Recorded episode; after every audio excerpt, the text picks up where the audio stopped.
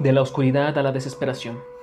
Durante 14 días la familia no tuvo noticias de Esteban.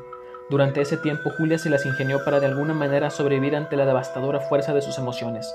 Cien veces al día las palabras que Esteban le había escrito golpeaban su mente, y cada vez que las recordaba tenía que recoger más pedazos de su corazón destrozado. He estado saliendo con otra mujer. Sí, estoy involucrado con ella. Quiero divorciarme de ti ahora mismo. Me quedaré en mi departamento hasta que todo esto termine.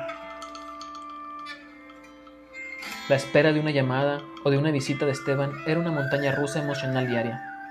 Cada vez que Julia subía las escaleras pasaba al lado de paredes llenas de fotos de una familia sonriente, y cada mirada constituía un doloroso viaje a través de 19 años de matrimonio y de la crianza de dos hijos. Cada cajón abierto, cada puerta entreabierta de un guardarropa, cada rincón de la casa encerraba el silencioso recuerdo de un amor perdido, durante casi la mitad de su vida había amado y había compartido su vida con un hombre, el mismo que ahora decía que no la amaba más, y que no sabía si la había amado alguna vez. Pero el rostro de sus hijos era lo que le producía la peor agonía. Noche tras noche, a pesar de su propio dolor, Julia tenía que consolar y aconsejar a su hijo y a su hija. Intentó presentar las cosas de la mejor manera posible y de explicarles lo que había sucedido.